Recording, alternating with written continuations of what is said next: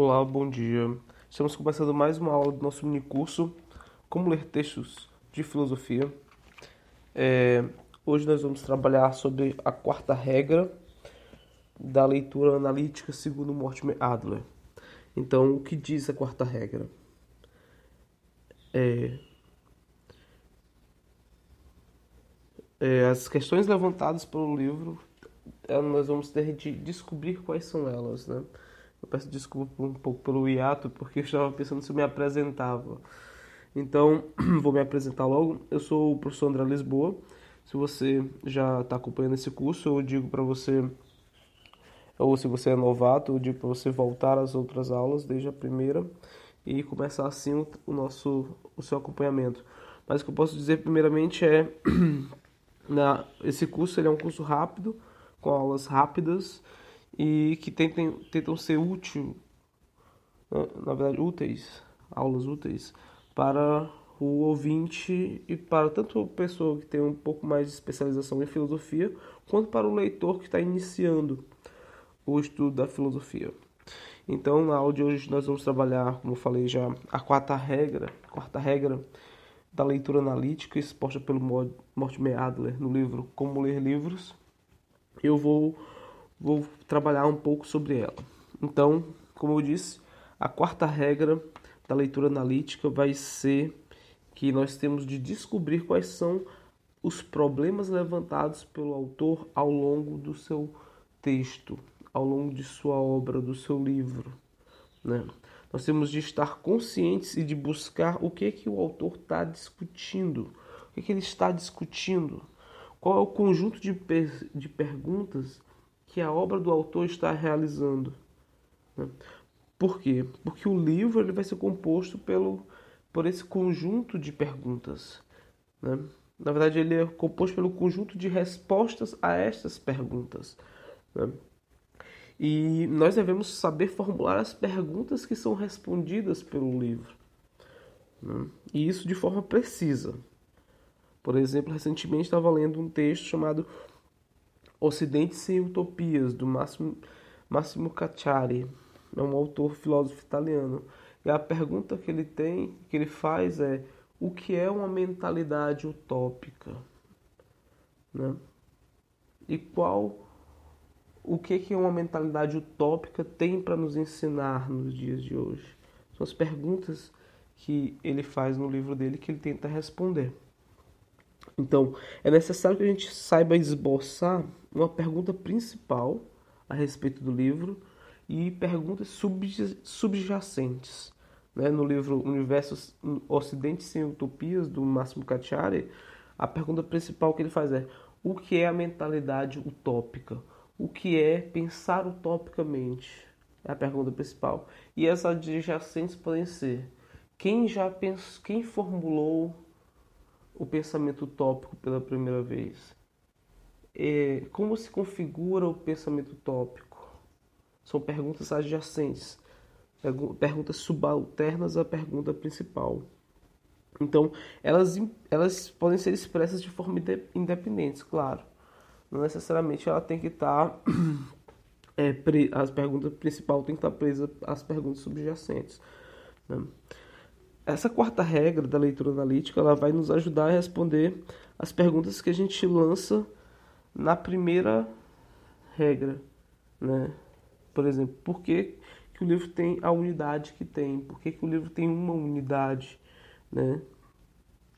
E também o que a gente faz na segunda.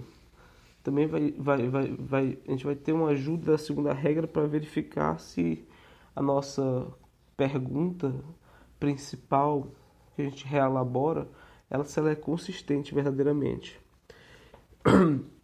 Então, voltando, nós temos de estabelecer perguntas a um texto, porque isso vai nos ajudar em muito nas leituras difíceis. Né? Quando a gente tem a noção do que o autor está, está respondendo, quando nós temos noção da pergunta, fazer isso. E eu tenho alguns exemplos de, de perguntas que nós podemos fazer a respeito do, de um livro, né?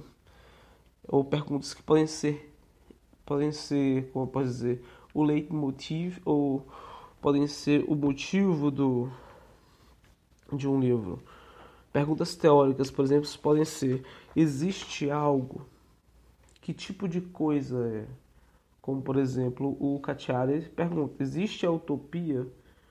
O que, que é a utopia? O que causou a sua existência? O que causou a existência da utopia? Sob quais condições podem existir? Sob quais condições pode, pode existir a utopia? Né? Por que, que ela existe? A que propósito serve? Qual é o seu objetivo? Mesma coisa. Quais são as consequências da sua existência? Quais são as suas propriedades, as suas características, os seus traços, as suas especificidades? Quais são as relações com as outras coisas semelhantes ou com as coisas diferentes? Como se comporta? Todas essas são perguntas teóricas que a gente pode verificar que os autores estão respondendo em seus livros. Mas existem perguntas práticas também. Nas perguntas práticas, a gente pode ter seguinte, alguns esses seguintes questionamentos: Quais fins buscam o, o livro? Quais meios devem ser escolhidos para chegar a um determinado fim, a um determinado objetivo? Que passos devem ser tomados para se atingir determinado objetivo, determinado fim? E em que ordem deve ser dado esses passos? Outra pergunta é: sobre quais condições? Sobre quais condições? Qual seria a coisa certa a se fazer em relação a um conhecimento, em relação a uma situação pela qual você está passando? Bom, essas são alguns exemplos de perguntas, tanto perguntas teóricas quanto perguntas práticas. Mas o importante é que você saiba formular a pergunta principal que o autor está respondendo com o seu livro. Para finalizar, eu queria fazer uma revisão do primeiro estágio da leitura analítica, né? relembrando as regras que nós já vimos desde o começo do curso. É, primeiro regra: classificar o livro de acordo com o título e com o assunto do livro. A segunda regra: expressar a unidade do livro de maneira da maneira mais breve possível. Duas linhas no máximo, três linhas no máximo, na verdade, 20 palavras, como dizia um professor meu de hermenêutica. Enumerar as partes principais em ordem esboçar partes, as partes assim como se esboçou a unidade. Então a gente tem que enumer, saber enumerar quais são as partes do livro em sua, em sua devida ordem. E por fim, no primeiro estágio da leitura analítica, que é esse, por fim nós temos que definir qual é o problema principal e ou os problemas secundários que o autor está tentando resolver com sua obra, com o seu livro. Bom, eu queria agradecer a atenção de vocês. Explicando que eu passei semana passada eu estava um pouco indisposto e não consegui gravar. Mas essa semana eu estou retomando. Vocês veem que eu não estou muito bem de saúde, estou com uma garganta um pouco ruim. Mas vamos lá na luta, vamos continuando. Um abraço para todo mundo.